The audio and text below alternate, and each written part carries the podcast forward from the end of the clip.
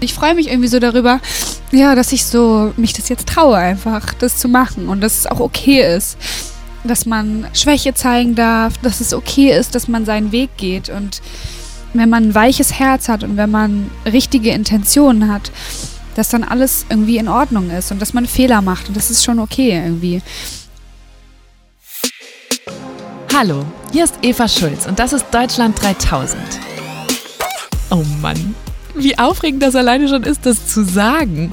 Das hier ist nämlich die allererste Folge von meinem neuen Podcast. Ihr kennt Deutschland 3000 vielleicht schon als Politikkanal auf Facebook und da sind meine Videos ja meistens nur so ein paar Minuten lang.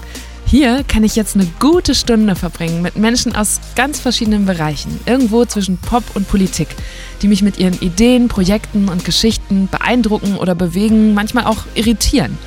Und darüber will ich mit ihnen sprechen. Mein Ziel ist, diesen Leuten so zu begegnen, wie ihr sie vorher noch nie gehört habt. Deutschland 3000 soll euch, mich und meine Gäste auf neue Gedanken bringen, weil man, wenn man jemand anderes kennenlernt, auch immer ein bisschen was Neues über sich selbst erfährt. Und weil ich jetzt zum Auftakt natürlich gleich richtig reinhauen wollte, habe ich mir gedacht, okay, warum nicht jemanden einladen, den in Deutschland wirklich jeder kennt und das seit Jahren? Lena Meyer-Landrut. Lena Meyer-Landrut. Lena! Lena Meyer-Landrut! Lena Meyer-Landrut war gerade mal 19, als sie 2010 den Eurovision Song Contest gewonnen hat. Sie war auf einen Schlag berühmt und mit gleichzeitig drei Songs in den Top 5 der Charts. Das hat es vorher so noch nie gegeben. Und seitdem hat sie mehrere Alben veröffentlicht, unzählige Preise bekommen und Millionen Follower auf Instagram, Twitter und YouTube angesammelt. Ende 2017 wurde dann aber irgendwie alles zu viel. Lena hat überraschend ihr Album verschoben, die Tour abgesagt und eine Auszeit von der Öffentlichkeit genommen. Wir haben darüber gesprochen, was da los war und warum es ihr jetzt besser geht. Es ging viel um Mut und Medien und wie das ist, wenn man, um bei sich selbst zu bleiben, ziemlich viele andere Leute vor den Kopf stoßen muss. Deshalb wurde es zwischendurch sehr emotional. Ich habe aber auch Sachen gefragt wie, ob Lena überhaupt noch selbst einkaufen geht und warum sie Angela Merkel so toll findet. Wir haben uns wenige Tage nach der Veröffentlichung ihres neuen Albums getroffen und wenn man Lena trifft, dann nie alleine, sondern mit kompletter Entourage. Ihre Assistentin war dabei, ihr Stylist, ein Kameramann für Social Media, jemand von der Plattenfirma und von denen sind auch zwei mit uns im Raum geblieben während des Interviews. Da war es gerade mal 10 Uhr morgens, aber Lena schon seit über fünf Stunden wach. Ich komme gerade vom Morgenmagazin. Also richtig früh aufgestanden. Ja, genau. Siehst trotzdem sehr wach aus. Äh, ja, danke. Ich war jetzt auch schon äh, heute Morgen im Fernsehen, deswegen wurde ich schon geschminkt. Deswegen geht's.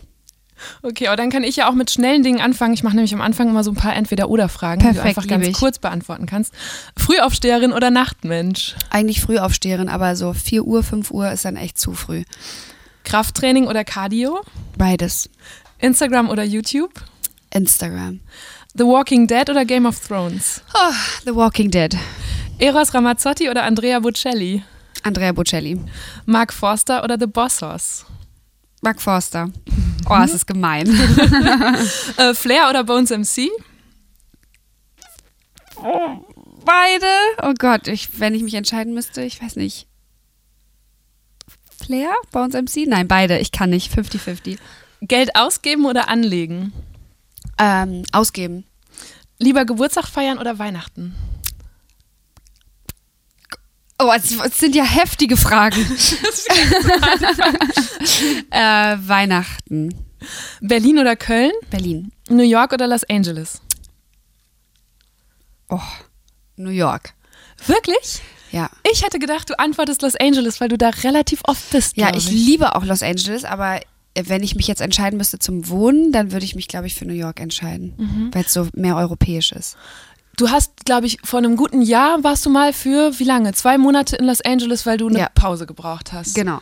Wie kam es dazu? Mm, naja, ich habe ähm, mein Album geschrieben und dann habe ich äh, gemerkt, dass ich damit sehr, sehr unzufrieden bin und sehr unglücklich. Und dann äh, habe ich an irgendeinem Punkt mir so ein paar Fragen gestellt, ob ich, ob das überhaupt gut ist und ob das überhaupt richtig ist, was ich da so mache. Und dann ist mir aufgefallen, dass wenn ich mir so ehrliche Fragen stelle, dass ich dann auch ehrliche Antworten äh, brauche. Und äh, ein paar davon konnte ich relativ schnell beantworten und habe relativ schnell gemerkt, so nee, das ist es irgendwie gerade hier nicht.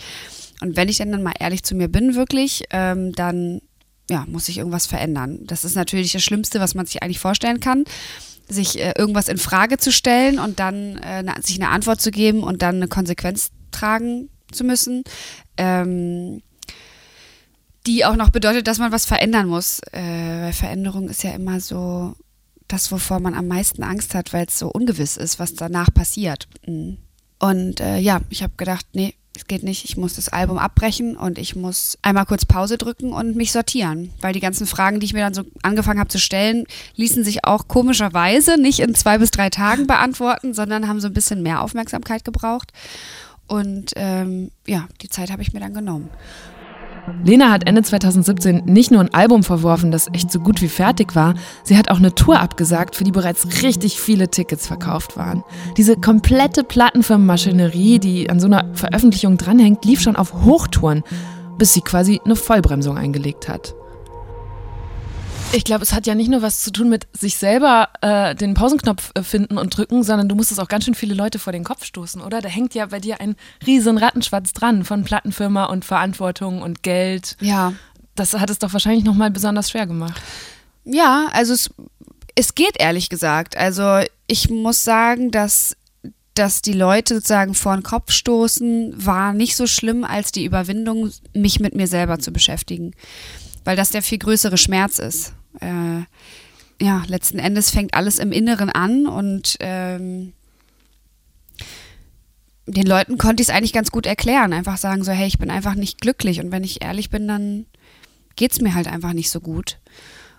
Und dann gab es relativ durchgehend äh, normales Feedback, also von empathischen Menschen, die gesagt haben, hey, wenn es dir nicht gut geht, dann musst du was verändern. Und äh, das war sehr schön, das mitzubekommen. Deswegen der sehr viel schwierigere Prozess war tatsächlich wirklich ähm, mich selber äh, ja, irgendwie auch mich dazu zu zwingen, mich da durchzukämpfen durch meine eigene Kacke. Und wie hast du das dann gemacht?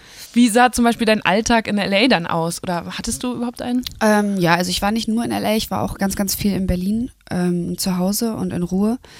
Ähm, und ähm, ich habe relativ wenig gemacht. Also ich habe viel geschrieben, ich habe mir viele Sachen durchgelesen, ähm, nachgedacht, meditiert, äh, Yoga gemacht, mh, mm, spazieren gegangen, mich gut ernährt, äh, mich um mich selber gekümmert, sozusagen nichts anderes gemacht als wirklich ähm, ja mir Fragen gestellt und dann versucht, diese zu beantworten. Alleine und dann auch manchmal mit Hilfe von anderen, mit Freunden, mit Familie. Ja. Gab es so einen Schlüsselmoment, wo du sagst, ah, jetzt bin ich wieder einen Schritt weitergekommen, an den du dich erinnerst? Nee, das war ein relativ schleichender Prozess von äh, wirklich, wenn man, ähm, wenn es einem nicht so gut geht und man so ein bisschen wie ein homöopathisches Mittel nimmt, äh, dass man dann sagt, es geht einem erstmal nochmal richtig kacke, mhm. bevor es dann wieder bergauf geht. Das war ähnlich, also sich dann wirklich so die Fragen zu stellen und wirklich sich zu investieren und durchzuziehen, war auf jeden Fall sehr, sehr schmerzhaft für mich, weil äh, man dann auch viel so mit Vergangenheitsaufarbeitung gemacht hat und so. Und äh, dann ging es langsam, ähm, ja, ging es langsam wieder so, dass man sich normal akklimatisiert hat und der Übergang war dann auch relativ schleichend, sodass ich ähm, dann irgendwann plötzlich wieder Bock hatte, das, das vielleicht in äh, Worte zu packen oder ins Studio zu gehen und Ideen bekommen habe. Mir ist es dann so aufgefallen, dass ich Ideen hatte und dass ich dann so ja, dass ich angefangen habe zu sprudeln und dass ich gedacht habe, so, das würde ich und, oh, und hier hätte ich mhm. Lust drauf und so. Und dann merkt man plötzlich wieder so, ah, okay, krass. Es geht wieder alles auf. Ja, ne? es ist Kopf geht auf, total, Herz geht auf. Ja. So. Ich hatte das auch gerade, ich war gerade, bevor hier diese ganze Podcast-Sause losgeht, nochmal zwei Wochen im Urlaub und mhm. habe auch richtig gemerkt, dass man eine längere Phase braucht, äh, um runterzufahren und ja. dann auf einmal macht so Pling und man wird auch wieder kreativ und ja. ist wieder offen für einfach für fremde Gedanken. Ja. Mir ging es aber auch so, dass ich dachte, boah, ich habe jetzt so einen anderen Takt gefunden und irgendwie so eine innere Ruhe und mich beschäftigt eigentlich immer noch, weil ich bin noch nicht lange wieder zurück, wie man das dann wieder in den Alltag überträgt und sich das bewahrt, anstatt dass es sofort wieder verloren geht. Du hast ja jetzt gerade komplettes Kontrastprogramm ja. zu damals. Wie machst du das? Es ist schwierig. Es ist richtig schwierig. Also ich struggle auch jetzt gerade. Ich finde es total anstrengend. Ich finde, also ja, ich finde es ganz, ganz, ähm, ganz schwierig und äh, ich finde das bewundernswert, wenn jemand das einfach so schafft. Also ich kann nicht sagen, dass ich das einfach so schaffe. Ich muss mich auch gerade dazu zwingen, mir dann Ruhezeiten zu nehmen und auch Zeiten für mich alleine zu nehmen. Ähm, ich bin gerade so viel unterwegs und arbeite so viel, dass ich in den Zeiten, wo ich frei habe, denke dann so, ja, jetzt will ich mich auch mit meinen Freunden treffen, weißt jetzt will ich auch coole Sachen Ja, machen. genau, man will dann alles mitnehmen. Genau, ähm, und äh, dann kommt man dann aber irgendwie abends irgendwo ins Bett und denkt dann so, okay, scheiße, jetzt bin ich aber auch echt noch mehr im Ja. Arsch eigentlich. Und denkt, naja, aber ich will ja auch sozusagen positive Freizeit verbringen. Ich glaube, in solchen Phasen, wo ich jetzt gerade drin bin, ist es einfach für mich extrem wichtig, dass ich mich selber dazu zwinge, gerade zur Ruhe zu kommen und mir Zeiten für mich selber und für mich alleine zu nehmen. Und wahrscheinlich ist es äh, generell ganz schlau auch. Weißt du, auch wenn du jetzt sagst, so ja, ich war im Urlaub und ich konnte mich da so viel mit mir beschäftigen und ich bin da in so einen ganz guten ähm, Tritt gekommen. Ähm, ja, irgendwie so Kleinigkeiten von so einer Routine beibehalten, Ja. wahrscheinlich. Und es ist auch nicht leicht. Also ich vergesse das auch andauernd und dann merke ich es aber auch sofort. Ja, ich versuche manchmal, also ich glaube, was du beschreibst, sind ja so, man braucht diese ein, zwei Dazwischenstunden Ja. zwischen Arbeit und nach Hause kommen, wo man nichts vorhat, nichts macht, einfach nur runterfährt. Genau. Keine Ahnung, bisschen rumräumen, Brot schmieren, was auch immer. Genau, total Und egal. Ich glaube, dass sich dann im Hinterkopf ganz viel sortiert. Ja. Und ich habe die Vermutung dann, dass es bei dir so lange nicht sich sortieren konnte, dass du dann so, buff, Ja, auf da jeden hast dann Fall. alles implodiert. Auf jeden. Fall. Ähm, was ich mache, ist, ich höre manchmal noch die Playlist. Also ich habe so einen Roadtrip gemacht, Mhm. auch durch Kalifornien übrigens, und hatte dich schon dabei. Das war ganz witzig, weil ich wusste, wir würden uns treffen. Ich habe viel dein Album gehört. Oh. Warst du alleine oder mit ja, anderen? Ich war alleine Wow, okay. und habe, ähm, was ich jetzt noch manchmal mache, ist, dass ich mir die Playlist anhöre, die ich mir da so angesammelt habe. Und das ist total gut, weil Musik sich ja richtig gut an solche Emotionen verbindet Ja. und an auch Orte, die man dann so fotografisch gespeichert Ja. hat im Gedächtnis und so. Schön, Also ja, Musik total. hilft, glaube ich. Auf jeden Immer. Fall. Ja, also, ich das? Ja, ja, also mir hilft Musik auch total. Ich finde das auch, das wirft einen auf jeden Fall in solche Momente und in solche Phasen zurück. Und das hat ja aber auch was mit Selbstliebe zu tun und auch etwas mit sich um sich selber kümmern zu tun, weil selbst das sind ja manchmal Schritte, die man sich nicht traut. Jetzt ein Lied anzumachen, was einen in die Mhm. Situation zurückbringt, weil das ja wieder etwas damit zu tun hat, dass du dich dann wirklich auch wieder damit beschäftigst und dass Ja. du das Gefühl wieder hervorrufst. Mach und dir vielleicht auch bewusst, was du verloren hast. genau, ja. Und das ist dann, dann ist ja wieder so ein Moment von, oh, mach ich, tue ich mir das jetzt an, weißt du, so in Anführungsstrichen. Mhm. Und ähm, ich glaube, das ist wichtig, dass man das macht. Die andere Frage, bei der ich sofort an dich denken musste, als ich aus dem Urlaub kam, war, ich war im Supermarkt und ich habe so meine zehn Standardsachen, die ich immer einkaufe. Und Mhm. ich frage mich, was hast du immer im Kühlschrank? Was ist so das Erste, was du einkaufst, wenn du nach einer längeren Phase wieder nach Hause kommst? Ja, jeder hat Standardsachen, Ja. die er einkauft, das stimmt. Äh, also, ich würde sagen, Tomaten, Zitrone, ähm, Ingwer, äh, Kokoswasser, Nüsse. Das klingt sehr gesund, Lena. ist da nicht irgendwas dazwischen, was noch so Was noch geil eine ist. Guilty Pleasure ist im Kühlschrank? Ähm, Erdnussbutter Okay. auf jeden Fall. Ähm, dann Hafermilch. Ähm, alle anderen Sachen. Ich habe ja auch Sachen sozusagen zu Hause in der, in der in Anführungsstrichen Speisekammer, also in meinen Schubladen, wo ich so Essen drin habe. Riegel und so. ähm, was noch? Was gibt es denn noch an frischen? Avocado. Ähm, halt, ja, also was man einkauft, ist ja eher, dann sind ja eher so frische Sachen. Ja. Äpfel und solche Sachen. Ja. Okay, aber das heißt, das ist, ist das bei dir auch so ein Moment? Gehst du überhaupt noch selber einkaufen? Ja, natürlich. Was weiß ich denn? Ich glaube, du bist wirklich einer der größten deutschen Popstars. Ich habe keine Vorstellung Ja. von deinem Alltag, ob Ja, man also- im Supermarkt landet. Doch, ich gehe auf jeden Fall einkaufen. Also jetzt im Moment nicht, aber ähm, jetzt wäre das auch einfach nur zu böse, weil alles vergammeln würde, äh, weil ich einmal die Woche für viereinhalb Stunden zu Hause bin oder so. Aber wenn ich jetzt eine längere Zeit zu Hause bin, zum Beispiel im Mai sind wir relativ viel bei äh, Bandproben und so und dann habe ich wieder einen routinierteren Alltag und äh, ja, da gehe ich auf jeden Fall einkaufen. Manchmal gehe ich einkaufen, manchmal ist es mir auch zu anstrengend. Du hast recht. ähm, aber es gibt ja zum Beispiel auch einen Lieferservice. Und dann hast du, als du halbwegs wiederhergestellt warst, Ende letzten Jahres die erste Single rausgebracht. Thank you. Ja. Worum geht's da? Ähm, Also in Thank You ging es für mich im Grunde genommen tatsächlich, in, also in meinem, äh, in, in, meiner Welt ging es für mich um eine Situation, die ich geschäftlich erlebt habe, ähm, wo ich mich, äh, ja, wo ich geschäftlich nicht so gut behandelt wurde, wo ich so sowas wie übers Ohr gezogen wurde oder so ähm, und wo ich äh, sehr verzweifelt war und äh, nicht so richtig wusste, wie ich weitermachen soll, weil ich keine Erfahrung hatte. Und dann gemerkt habe, dass man durch diese Situation, die einem so rechts und links eine Schelle geben, äh, dass man dadurch wächst, äh, dass man entweder daran verzweifeln kann und für immer verzweifelt daran bleibt oder dass man so das Problem am Schopf nimmt und sagt so, ja, okay, dann muss man es jetzt halt anders machen und selber machen oder wie auch immer dann die Situation ist. Und äh, habe danach gemerkt, ach, eigentlich kann ich mich jetzt für diese Situation bedanken und für diese Leute oder die, diese äh, Erfahrung, die ich da gemacht habe, weil ich daran halt total gewachsen bin und super mhm. viel daraus gelernt habe. Und ja, dann konnte man das relativ gut auf alles andere auch beziehen, habe ich gemerkt. Und habe dann überlegt, was es noch so für Themen gibt, die auch ganz viele andere Leute beschäftigen. Und dann war dieses so Hate-Kommentare im Internet und so, war dann ein relativ großes Thema zu der Zeit bei mir. Und dann habe ich das aufgegriffen und das äh, war, glaube ich, ganz gut. Also äh, ich habe gemerkt, wie viele Leute sich angesprochen haben, angesprochen gefühlt haben. okay, Grammatik, wow. Ähm, wie viele ähm, sich mit dem Thema identifizieren konnten, äh, für wie viele das auch ein Moment war, wo sie äh, das Gefühl hatten, verstanden zu sein und ähm, nicht alleine zu sein. Und das war ganz toll.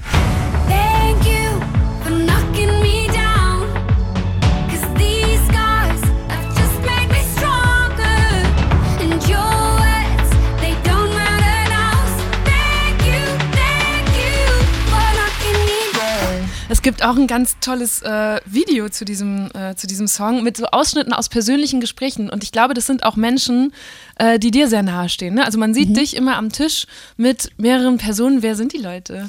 Ähm, oh ja, das sind so ein paar verschiedene Leute. Also es sind unter anderem zum Beispiel Christoph Arment, ähm, der Chefredakteur vom Zeitmagazin. Mhm. Und ähm, ja, der ist über die Jahre ein guter Freund geworden.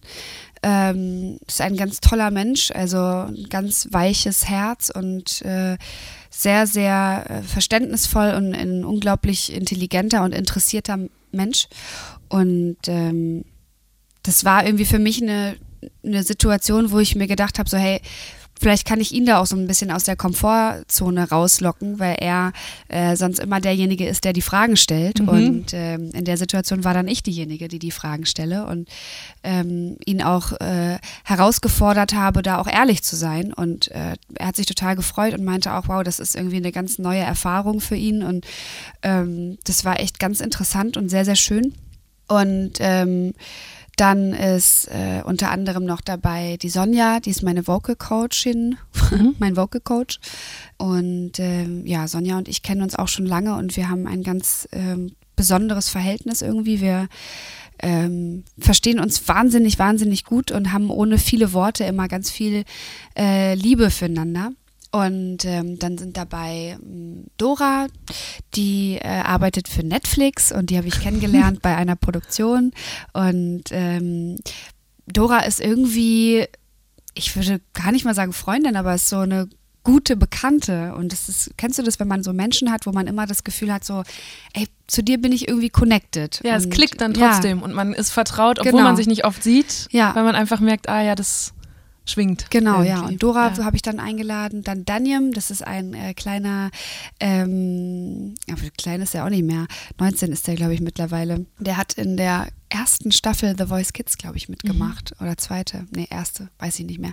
Ja, und er ist ein ganz toller Künstler und er hat sich ganz, ganz toll entwickelt. Und äh, ja, und so habe ich so meine Leute irgendwie ausgewählt und angefragt. Und, äh, und es ging darum, Leute zu haben, mit denen du diese vertrauten Gespräche führen kannst, über auch solche Scheitermomente oder. Ja, also klar, es ging darum äh, zu fragen, wie geht's dir und hattest du schon mal schlechte Zeiten und was hat das mit dir gemacht? Und ähm, dann haben wir uns unterhalten. Und ja, ich habe ein paar Leute gefragt. Es haben natürlich auch ganz viele gesagt, so, hey, das ist mir zu krass und das mhm. ist mir zu intim und das ist mir irgendwie der, das kann ich nicht und das schaffe ich irgendwie auch nicht. Ähm, Auch zu viel Öffentlichkeit für zu viel Intimität. Dann, ne? Genau. Das kommt ja dann ja, zusammen. absolut. Und ich kann das auch total gut nachvollziehen. Also ich merke ja am eigenen Leib, wie anstrengend es auch ist, so transparent zu sein. Und deswegen war das auch total okay. Deswegen ähm, ging es dann darum, so wer traut sich das zu, wer möchte das überhaupt und ähm, ja. Und wenn du sagst transparent sein, ich habe jetzt ähm, aus den Interviews, die ich von dir aus dieser Promophase schon gesehen habe, aber den Eindruck, dass du dir wirklich fast vorgenommen hast, ab jetzt bin ich 100% ehrlich. Ja. Obwohl du damals im November, rund um die Veröffentlichung dieses Videos, habe ich ähm, einen alten Stream gefunden, den ihr damals gemacht habt, glaube ich auch mit einem Haufen Leuten, wo du so schwingst und vertraut bist. Das waren da Diana, Christina, Ja. Curse. Und da hast du gesagt, ich bin nonstop nicht ehrlich. Ja. Ähm, ich habe immer das Gefühl, dass ich verurteilt werde, dass man immer versucht, Leuten gerecht zu werden, das Richtige zu machen, so wenig Leuten wie möglich auf die Füße zu treten. Hat sich das seitdem dann geändert? Ja, also es hat sich auf jeden Fall verändert. Ich weiß gar nicht, ob ich das sozusagen über die Situation im Jetzt gesprochen habe oder über die Situation so, wie sie früher war. Ähm, ich hatte das auf jeden Fall ganz extrem, ähm, weil ich auch wahnsinnig große Angst davor hatte, äh, vor den, vom Feedback und vor den Konsequenzen und vorm verurteilt werden. Ähm, ja, also es gab eine Phase, wo ich, äh, was heißt eine Phase, es waren eigentlich relativ viele Jahre. Ähm, nach dem ESC hat es dann irgendwann so angefangen, dass man sich damit beschäftigt hat, ähm, wie auch das Feedback ist und was über einen geschrieben wird. Ich hatte so diese zweieinhalb Jahre waren wirklich für mich wie im Film. Und dann so Anfang, so 2013 ging es dann irgendwann so los, dass ich mich dann auch mal so ein bisschen damit beschäftigt habe. Ähm, oder vielleicht auch schon ein bisschen früher. Nee, schon früher. Und dann habe ich gemerkt, dass so die Sachen, die ich mache, die haben irgendwie dann eine Konsequenz. Und irgendwann habe ich dann angefangen, mir das zu Herzen zu nehmen und habe einfach gedacht, so, okay, ähm, das ist ja krass, wenn ich das mache, dann passiert irgendwie was. Und äh, ich habe jetzt vielleicht mal einen schlechten Tag gehabt und dann passiert das und das und was mache ich denn dann? Also dann alle plötzlich reden alle nur noch über diesen einen schlechten Tag, den ich hatte. Diese eine Aufnahme bei Arte. Zum Beispiel, Oder- ja. genau.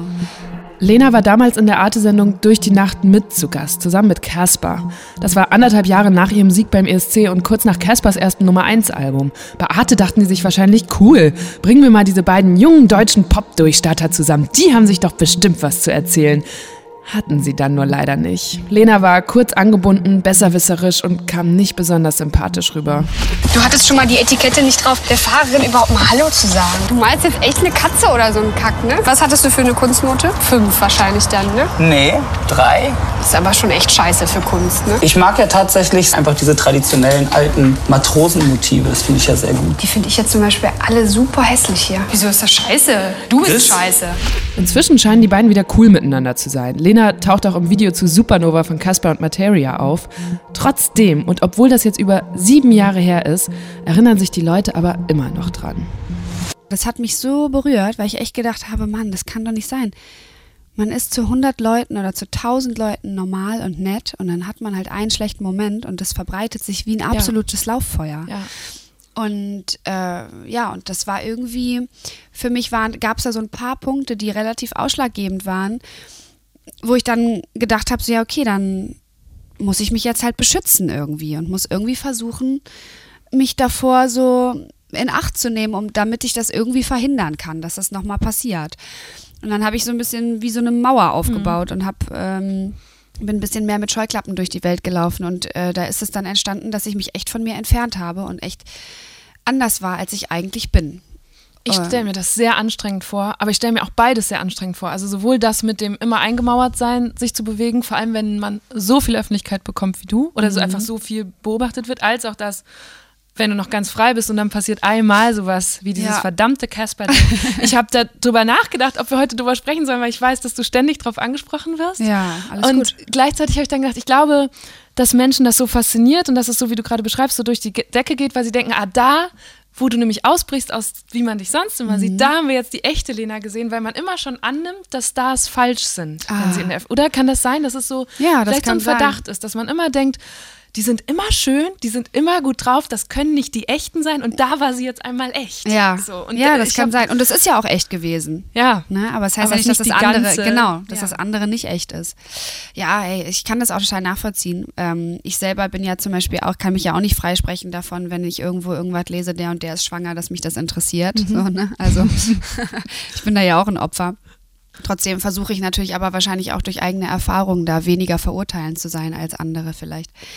Aber ähm, wie dem auch sei, ich habe dann gemerkt, dass ich dadurch, dass ich äh, mich dann so ein bisschen anders verhalten habe und so, dass ich dann auch anderes Feedback bekomme und plötzlich die Leute gesagt haben, so, boah, die ist voll eingebildet und voll arrogant Mhm. und das war ja dann sozusagen auch wieder Feedback, wo ich dachte, naja, das war jetzt aber auch nicht so, wie Das ich mir das gedacht habe.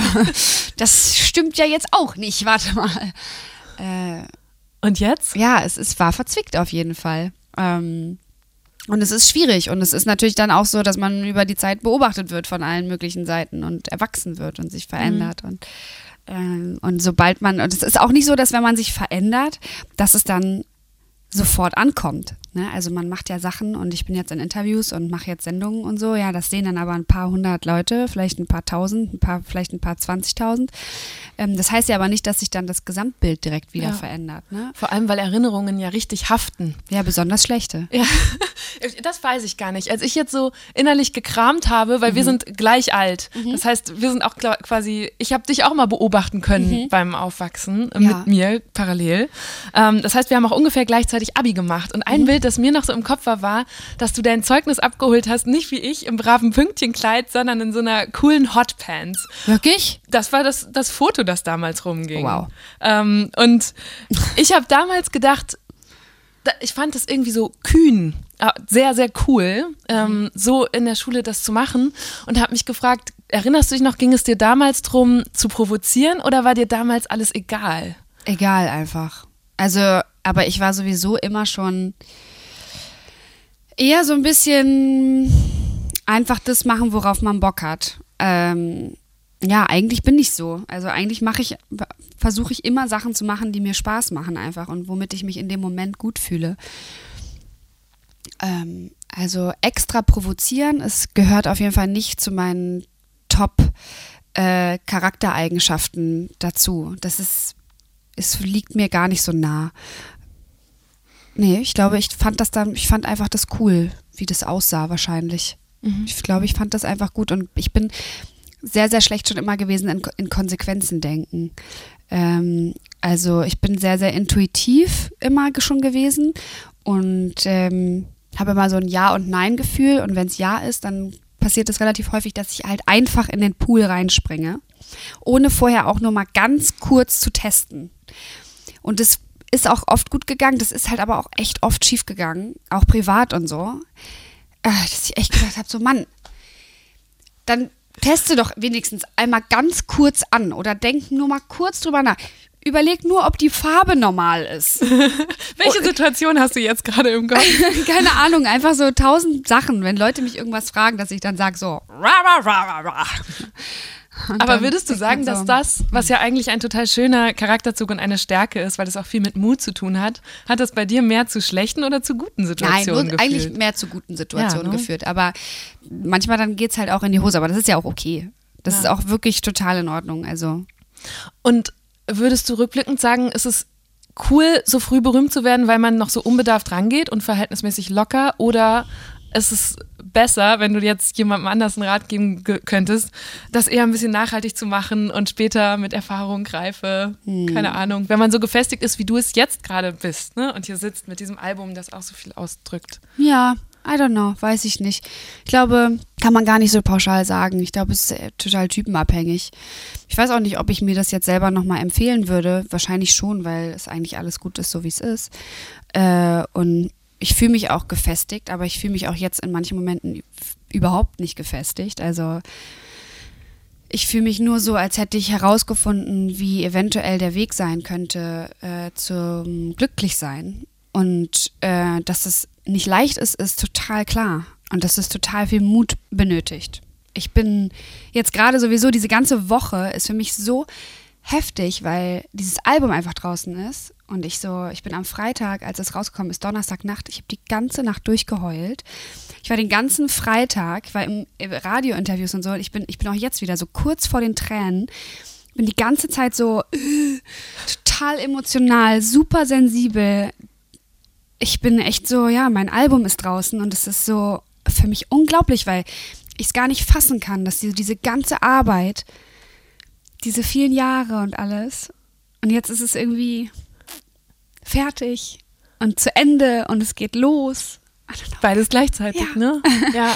Vielleicht auch, weil du alles, was dich jahrelang beschäftigt hast, jetzt so greifbar gemacht hast. Ne? Es ist jetzt alles, ja, es ist alles.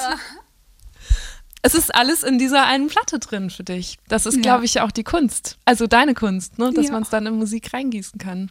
Voll und ich freue mich irgendwie so darüber, ähm, ja, dass ich so mich das jetzt traue, einfach das zu machen und dass es auch okay ist, ähm, dass man äh, Schwäche zeigen darf, dass man, dass es okay ist, dass man seinen Weg geht und ähm, wenn man ein weiches Herz hat und wenn man richtige Intentionen hat, dass dann alles irgendwie in Ordnung ist und dass man Fehler macht und das ist das ist schon okay irgendwie. Ähm, und ich glaube, es ist einfach echt toll und wichtig, wenn man den Mut hat, die Sachen zu machen, die einen glücklich machen, weil in denen hat man dann die meiste Power. Boah, Eva, erste Podcast-Folge und direkt weint dein Gast. Eieiei. Aber wie cool sie auch ist, das einfach passieren zu lassen und weiterzureden. So einen ganz kurzen Moment lang hätte ich gerade fast mitgeweint. Voll viele Leute sagen so, ja, das ist aber irgendwie auch echt ganz schön egoistisch, dieses ganze Künstlerdasein und dieses ganze mit sich selber beschäftigen und so. Und beschäftige dich schon mal lieber mit anderen Sachen. Und dann denke ich so, ja, das also irgendwie stimmt's, aber irgendwie stimmt's auch nicht, weil ich glaube, man kann die meiste Energie freisetzen, wenn man mit sich selber im Reinen ist. Es gibt dieses zauberhafte Buch von John Strelecki, äh, Das Café am Rande der Welt, wo er mit dem Wirt über, ähm, über Kinder redet. Und das ist sozusagen jetzt nicht auf die Situation jetzt bezogen, aber ich finde es trotzdem irgendwie ein schönes Bild von, dass er sagt so, ja, und wie findest du es, Kinder zu haben? Und ist es nicht wahnsinnig anstrengend? Dann sagt er so, ja, ja, es ist unglaublich anstrengend. Ähm, aber das Gute ist, ich bin mit mir selber fertig. Ich habe mich selber fertig bearbeitet. Ähm, ich habe jetzt Beneidenswert. ja, genau, unglaublich. Äh, ich habe jetzt die Kapazität und, und die Kraft, nur noch in ein anderes Wesen etwas reinzugeben und reinzustecken. Und das Bild finde ich so schön, dass man überlegt, ja, es macht auch total viel Sinn, dass man erstmal sich selber heilt, um dann für andere da zu sein. Und auf irgendeine Art und Weise bin ich ja auch für ganz schön viele Leute da und gebe sozusagen ziemlich viel Output. Jetzt nicht für mein eigenes Kind, aber für. Ja, aber das habe ich gerade auch gedacht, als du das gesagt hast mit dem Egoismus der Künstler. Ich glaube, dass ja deine Kunst, sei es eine Musik oder ein Buch wie das, was du gerade beschreibst, ja auch der Katalysator ist oder die Hilfe dann für ganz viele Leser und Zuhörer oder Fans, das bei sich selber auch auszulösen oder voranzutreiben. Das heißt, natürlich musst du es noch viel mehr als alle anderen machen Ja. und viel besser darin sein, auch auf eine Art oder intensiver, äh, um das so Ja. vermitteln zu können, dass alle dann sich bei Thank You irgendwo identifizieren können Ja. die da mit tanzen oder das mit grölen oder das in einem schweren Moment auf den Ohren haben. Ja, total. Und deswegen finde ich das eigentlich relativ äh, legitimiert. Macht Sinn so ein bisschen, ne? Ja. Ja. Ähm, am Ende dieses Videos ähm, kommt, erscheint so ein Text, äh, wo du schreibst, es kostet Mut, sich zu öffnen, aber nur so finden wir zueinander. Mhm. Und dann kommt dann noch der Hashtag We are in this together. Das ist, hat mich fast an so ein Kampagnenvideo erinnert. War das Mhm. so gedacht und hat es auch so gewirkt, würdest du sagen? Ich glaube, es war eher für uns. Also wir haben damit ja nicht großartig oder ich habe damit ja nicht großartig irgendwas gemacht. Ich glaube, es ist mir dann in dem Moment einfach nur wichtig, das so rauszusenden. Ich musste auch ein bisschen dran, also vielleicht kommt das, weil ich als Politikjournalistin dann sofort so Assoziationen habe wie Hillary Clinton, die damals den Hashtag Stronger Together hatte, Ah, was da ja, sehr ja. Mhm. nah dran ist. Und dann dachte ich, okay, vielleicht startet Lena jetzt die große Bewegung für, wie du gerade gesagt hast, Self-Love, mehr Ehrlichkeit. Ja, also es kann schon sein, dass es zwingendermaßen oder nicht zwingendermaßen, sondern einfach automatisch so passiert alles, weil das ja auch gerade mein Hauptthema ist und das, das ist, womit ich mich beschäftige und natürlich auch deswegen darüber mh, ganz viel rede und so, weil das wirklich äh, gerade so in mir steckt. Und ich kann mir schon vorstellen, dass man viele Leute dann damit auch äh, inspiriert oder berührt oder einfach nur begleitet, keine Ahnung. Ähm, aber das reicht mir auch. Also ich muss gar keine Kampagne haben, um, um das Gefühl zu haben, dass das schon klappt. Ja, das Album in sich äh, trägt diese Botschaft ja dann hoffentlich auch Ja. raus.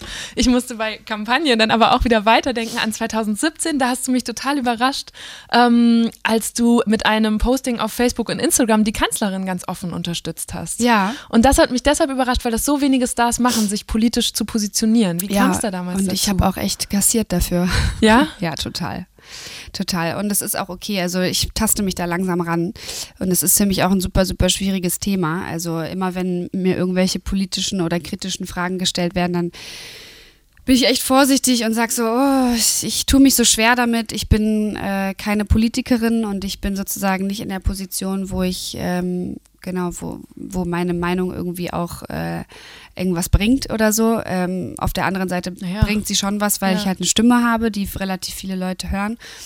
Deswegen, ähm, ja, versuche ich mich da langsam ranzutasten und äh, habe mich sozusagen für die Kanzlerin ausgesprochen, ähm, weil das für mich der ähm, der emotionalste und menschlichste Weg war. Und ähm, für mich der am weitesten entfernte Weg, mich sozusagen politisch zu positionieren zu CDU, CSU, dem ganzen sozusagen inhaltlichen, was vor sich geht und so. Ähm, und habe versucht, äh, das auf das Menschliche zu ähm, beziehen, was natürlich nicht 100% geklappt hat, weil ähm, Leute immer das äh, nehmen, was sie gerade brauchen.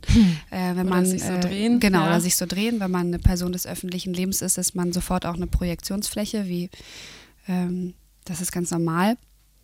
Ja, für mich war es aber okay und ich konnte das dann auch ganz gut aushalten, dass dann so viel Falsches geschrieben wurde und so viel Quatsch irgendwie rumspekuliert und äh, angenommen wurde und man dann auch so viel Hass von allen möglichen Seiten bekommen hat, äh, was ja in der Politik auch nochmal echt heftig ist. Also, Ja. Und ich bin da noch nicht mal drin und habe sozusagen nur so einen kleinen C reingehalten, nur gesagt so, ich empfinde, die Frau Merkel ist, ist für mein Gefühl eine ganz tolle Person. Warum? Ähm, ich habe sie noch nie richtig kennengelernt. Also ich bin ein totaler Intuitionsmensch und ein totaler Gefühlsmensch. Und für mich ähm, ist sie repräsentativ für Deutschland äh, eine absolute Bereicherung. Nicht sozusagen nur, weil sie eine Frau ist, sondern weil sie, ich finde, seit langem und immer noch und immer wieder Deutschland repräsentiert als ein ein weiches und tolles sozusagen ähm, Land. Und äh, ein, ein, sie, sie ist für mich diplomatisch und sie ist, ähm, ja, sie ist so st stark in ihrer Weichheit. Und das finde ich irgendwie so schön. Und ich finde, das verlieren total viele äh, Politiker und Diplomaten. Und das finde ich irgendwie so bewundernswert. Und das finde ich echt gut an ihr, unabhängig von CDU, CSU, von all diesen Sachen und von tausend möglichen Geschichten und auch Sachen, wo man nicht mit übereinstimmt. So, natürlich, ich stimme überhaupt nicht mit allem überein, so auf keinen Fall. Ähm, trotzdem finde ich, ist sie menschlich echt in der Außenwahrnehmung ein Knaller. Ist auch witzig, ich musste gerade grinsen, weil du sagtest, ich habe das gemacht, weil ich bin ein Intuitionstyp und ein Gefühls jemand, ne, der, Ja. wie du das eben beschrieben hast, da schnell mal nachgibt. Ich glaube, sie ist genau das Gegenteil. Ja. Also die hat bestimmt eine sehr, sehr ähm, feine Intuition, aber ist dann sehr überlegt. Sehr also das würde ich aber auch nicht empfehlen. Da. Ja, genau. Aber ich kann auch verstehen, ähm, glaube ich, dass Politiker diese Weichheit, die du an ihr magst, äh, oft ablegen, weil sie in einem ganz ähnlichen Feuer stehen wie du und Sturm. Ja, und es ist natürlich auch schwierig in der Politik eine Weichheit zu haben, weil das ja wirklich einfach nochmal ein ganz anderes Thema ist und weil da Ja. ja, auch, also dies kann man ja überhaupt wirklich nicht vergleichen, die Konsequenzen und äh, diese Dinge, um die es da geht, das hat ja eine völlig andere äh, Dimension. Ähm, aber da geht es ja auch nicht um die Entscheidung oder um die Dinge, die sie tut, sondern eher um die Dinge, die sie ausstrahlt. Das Weiß ich nicht. Vielleicht hast ist du sie denn auch dann auch noch gewählt oder hast du dann doch wen anders gewählt? Also war das, hat das das für dich getrennt? War eine Trennung Ja, das trennt's für mich auf jeden Fall. Das trennt's für mich definitiv. Eva, mit dieser Doppelfrage hast du ihr jetzt selber ein Schlupfloch gebaut und doch nicht rausgefunden, welche Partei sie gewählt hat. Also, ich merke mir, nächstes Mal hartnäckiger sein. Und wenn du jetzt durch ganz Deutschland unterwegs bist, auf Promotour im Juni auf Konzerto, wie guckst du auf dieses Land? Wie hat sich das vielleicht auch verändert äh, seit den letzten Touren? Oder ich habe den Eindruck, dass du ja dann sehr gut vergleichen kannst. Du hängst nicht nur in dieser Berliner Blase rum, sondern bist auch in ganz anderen Teilen unterwegs. Ja, also ich habe das Gefühl, dass man es gar nicht pauschalisieren kann, dass man das Land nicht pauschalisieren kann, sondern dass es so viele verschiedene Ebenen gibt und so viele verschiedene Generationen. Und aus in den verschiedenen Generationen gibt es äh, auch noch komplett unterschiedliche Gruppierungen und Ideen und Motivationen. Und ähm, ich kann natürlich jetzt, wenn du sagst, so wie siehst du das auf Tour und wenn du unterwegs bist, kann ich natürlich auch nur von den Leuten sprechen, die sozusagen auf meine Tour kommen. Mhm. Aber ich bin ein Freund von Positivdenken und äh, ich bin ein Freund davon, dass man Feuer nicht mit Feuer bekämpfen kann. Ähm, und äh, habe das Gefühl, dass es auch manchmal hilft von Leuten, auch so, auch wenn das jetzt vielleicht leichtgläubig klingt oder so. Ich glaube, es braucht auch Leute, die einfach ein bisschen Leichtigkeit sozusagen reinbringen und eben nicht in dem politischen Umfeld äh, klare Ansagen machen, sondern einfach sagen so, hey, ich glaube, es, wir sind auch in einer Generation, die so viele Möglichkeiten hat und die ähm, stark ist und die nach vorne schaut und die interessiert ist und die Zugriff hat auf so viele Informationen und die auch hungrig ist, Sachen zu verändern. Ich merke, wenn ich mit Kindern arbeite, mit Teenagern arbeite, dass viele so wahnsinnig interessiert sind und so viel Energie in das Gute stecken und so investigativ sind und so viele Sachen in Frage stellen und anzweifeln, dass ich wirklich beeindruckt davon bin und ich bin pack meine Energie lieber in diese Emotion und in diese Art von, äh, ähm, von Kampf sozusagen. Mhm. Dass ich, äh, ja, dass ich da schon ein gutes Empfinden habe von, was auch alles möglich ist. Okay, Achtung, nächster Hartnäckigkeitsversuch. Gibt es trotzdem was, das dir gerade Sorge bereitet? Ohne Ende, natürlich. Ach, 500 verschiedene Sachen. Also ähm, für mich wäre das äh, zu äh, gefährliches Gefilde, jetzt mich zu Sachen zu äußern, möchte ich gar nicht mhm. machen. Ähm, aber ich bin natürlich besorgt auch ähm, und bin ähm, kritisch und zweifle und ja, sehe, sehe, was alles passiert und was alles los ist. Ähm, genau. Schwierig.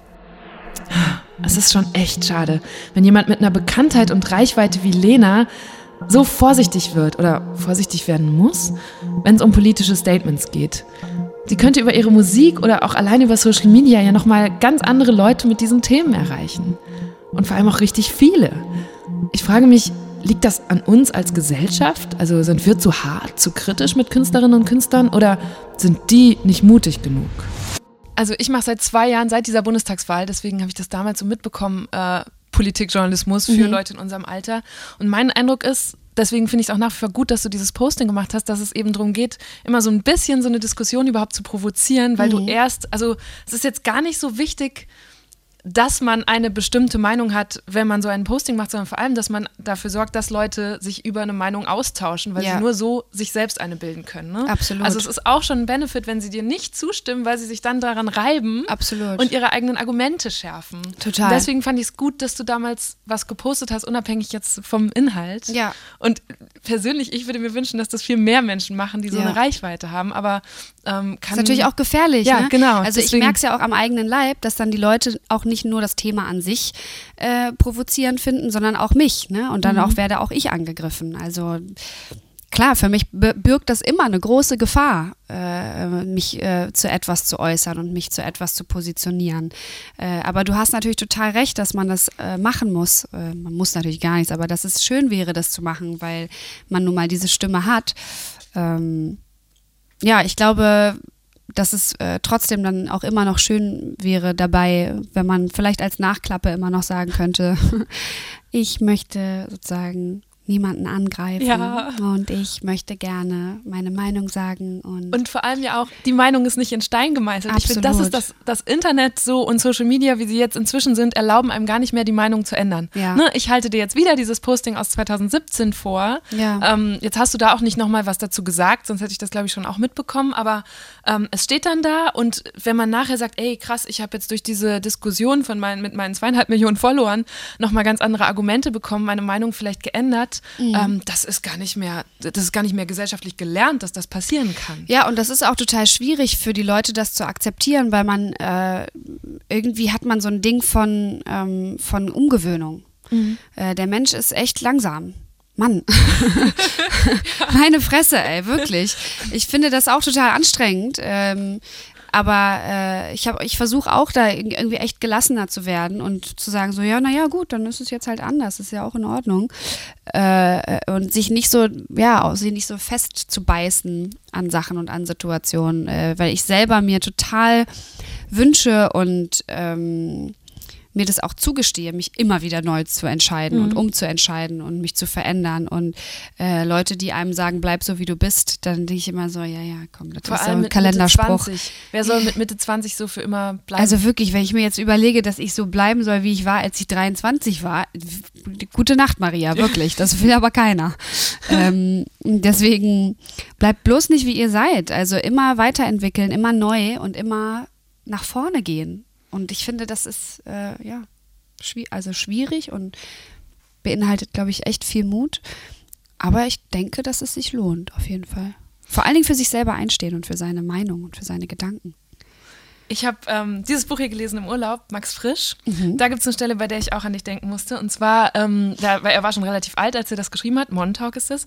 Und er beschreibt, äh, wie er mit seinem Berühmtwerden umgegangen ist und auch mit der Kritik, die dann kommt. Also Mhm. genau das, was du gerade beschrieben hast. Und ähm, man hört so durch, dass ihm das auch ganz schön schwer fiel, auf einmal dann kritisiert zu werden und so weiter. Und er schreibt, äh, Ruhm bewirkt nicht die Einstellung der Kritik. Es wird nur erwartet, dass Kritik dich nicht mehr persönlich trifft. Ähm, die Gesellschaft braucht Berühmtheiten. Wen sucht sie sich dafür aus, fragt er. Ähm, und Kritik wird zur Kritik an der Gesellschaft. Also du hast eben auch schon das Wort Projektionsfläche gesagt und so verstehe ich das auch. Dass Ja. Er beschreibt, ja, ähm, wenn die Gesellschaft mich berühmt macht, dann bedeutet das, dass ich eigentlich ein Spiegel für die bin und Ja. die projizieren irgendwas in mich rein. Kannst du damit was anfangen? Absolut, 100 Prozent. Ähm, ich glaube, dass es komplett stimmt und dass, äh, dass diese Projektionsfläche immer ein, ein absoluter Spiegel der Gesellschaft ist. Äh, wenn äh, jemand für etwas ganz schlimm fertig gemacht wird, dann ist es immer das Gefühl, was von der Person kommt, die sozusagen schießt. Ähm, es ist nie die Person, die das strahlt, sondern es Ja. ist die, so, die Person ist der Spiegel. Und äh, jemand schießt, weil es ihm schlecht geht. Und im Grunde genommen muss man sagen, du brauchst dann eine Umarmung wahrscheinlich oder, oder anderweitige Ja. Hilfe. Ähm, aber ja, bin ich 100 Prozent beim guten Max. Und, und was glaubst du, projizieren die Deutschen in dich rein? Oder haben es früher gemacht? Was, was ist es heute? Hat sich das vielleicht auch das sind, verändert? glaube ich, viele Sachen. Ich glaube, dass es, äh, ähm, je mehr man preisgibt, desto breiter wird das Spektrum auch. Und wahrscheinlich ist es deswegen auch so wichtig, dass man offen ist und authentisch ist und transparent ist, weil man dann für so viele ähm, Situationen und gesellschaftliche Themen Spiegel sein kann, äh, auch in verschiedenen Bereichen. Ähm, und das sind teilweise relativ unwichtige Themen, die ich da spiegle, von ähm, Bodyshaming bis das ist aber nicht unwichtig. ja, es ist nicht unwichtig, aber es ist jetzt gesellschaftlich sozusagen nicht ein sozusagen nicht so ein wichtig, wichtiges Thema.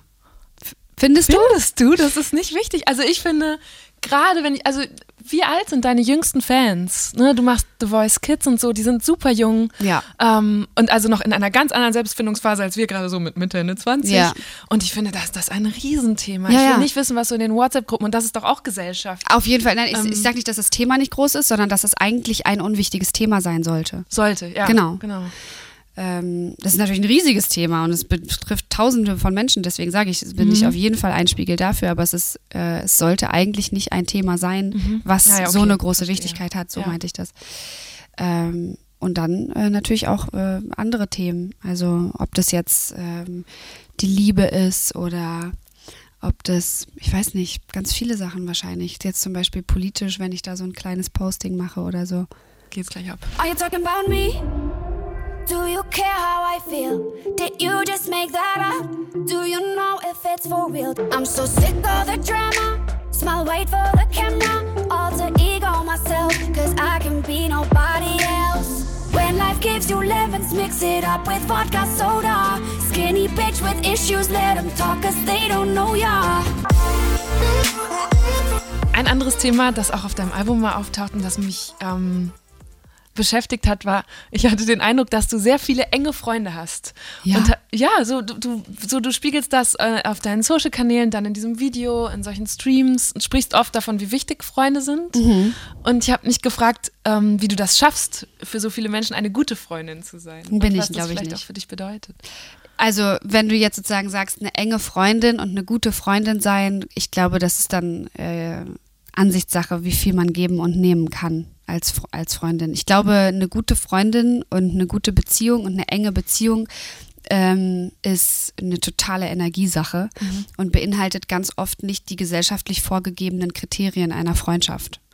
Ich glaube, dass man sich davon einfach ein bisschen frei machen kann und dass man ähm, Leute finden kann, die, die das auch verstehen. Dass, äh, dass, eine, dass eine Freundschaft oder generell zwischenmenschliches Verhalten sich nicht immer an die Regeln, äh, an die Regeln halten muss unserer Gesellschaft, vor allen Dingen unserer sozialen Gesellschaft.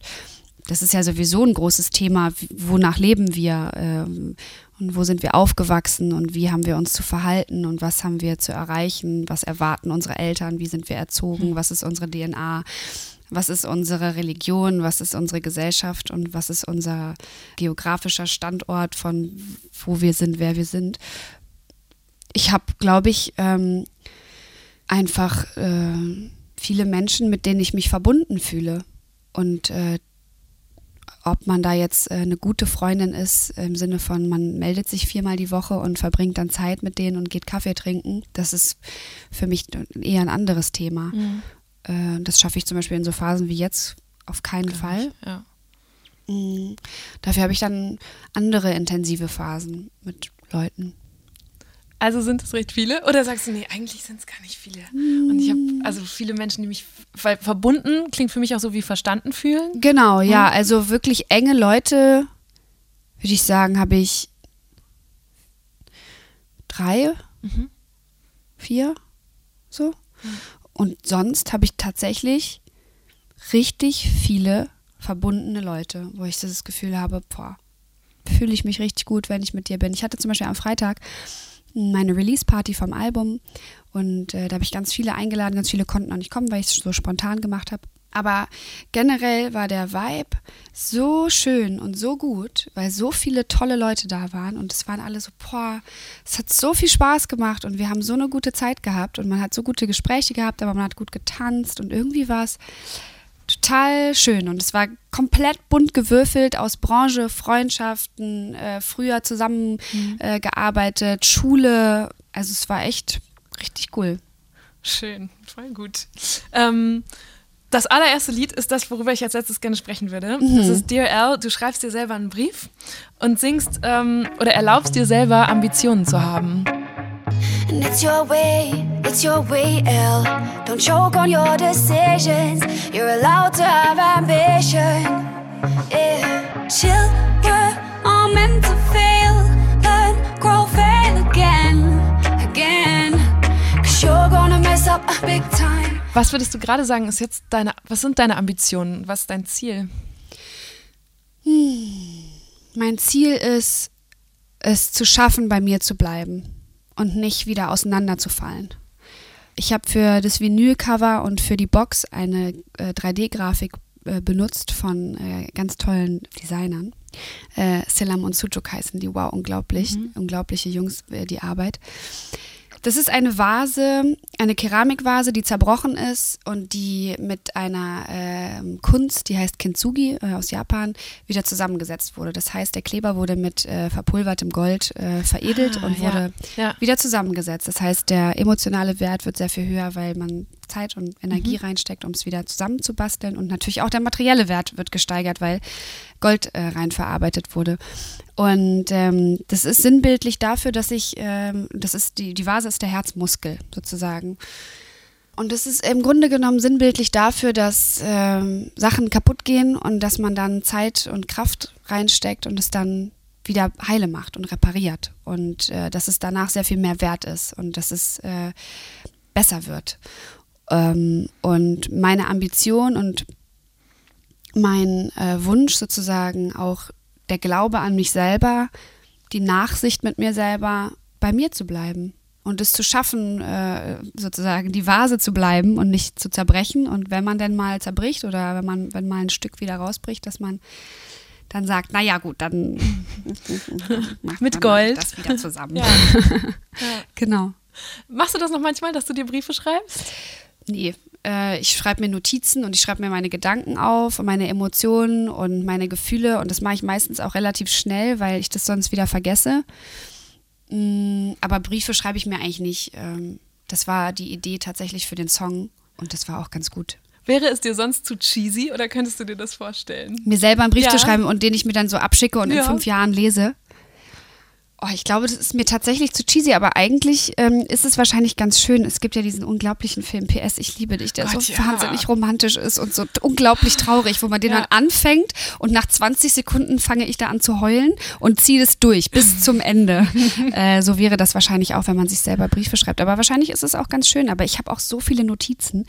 Äh, das reicht auch, wenn ich mir die durchlese irgendwann. Okay. Ähm, bist du mit 27 die 27-Jährige, die du mit 17 sein wolltest? Ich wollte mit 17, wusste nicht, wie ich mit 27 sein will. Und ich weiß auch nicht, wie ich mit 37 jetzt sein will. Äh, wahrscheinlich würde ich, würde ich sagen, wenn mich jemand gefragt hätte, hätte ich gesagt, ja, ich würde wahrscheinlich gerne glücklich sein einfach. Und das bin ich. Das ist super. Ganz gut, ne? Ja, Yes. danke dir für das Gespräch. Äh, danke, war super nett. Das fand ich auch. Dankeschön. Das war eine gute Stunde mit Lena Meyer-Landrut. Ich habe seitdem viel drüber nachgedacht, wie wir als Gesellschaft mit Prominenten umgehen und natürlich auch, wie ich das künftig hier bei Deutschland 3000 machen will. Manche Interviewer haben ja das Ziel, ihre Gäste zu knacken. Die finden es wahrscheinlich dann auch super, wenn jemand wie Lena plötzlich anfängt zu weinen. Und dieser Moment hat mich zwar auch sehr berührt, aber vor allem, weil ich, als ich sie dann so angeguckt habe, richtig mit ihr erleichtert war und froh. Und ich glaube, darauf kommt es mir an. Ich will nicht private Grenzen überschreiten, sondern rausfinden, was die Leute hier wirklich bewegt und was sie sich für Gedanken machen. Deswegen freue ich mich auch jetzt schon riesig auf nächste Woche. Da ist nämlich Finn Kliman bei mir zu Gast. Und wenn ihr die Folge und alle künftigen auf keinen Fall verpassen wollt, abonniert am besten jetzt direkt Deutschland 3000 auf iTunes, Spotify, in der ARD Audiothek oder wo auch immer ihr eure Podcasts hört. Und schreibt mir sehr gerne, wie euch diese allererste Folge gefallen hat und wen ihr euch noch so als Gäste wünscht. Ich bin Eva Schulz, ihr erreicht mich auf Instagram, Twitter, Facebook. Ich schreibe das auch alles nochmal in die Show Notes und freue mich auf nächsten Mittwoch. Bis dahin, macht's gut. Deutschland 3000 ist ein Podcast von 1Live, Bremen Next, Das Ding, Fritz vom RBB, MDR Sputnik, Enjoy, Puls, UFM, Unser Ding und Funk.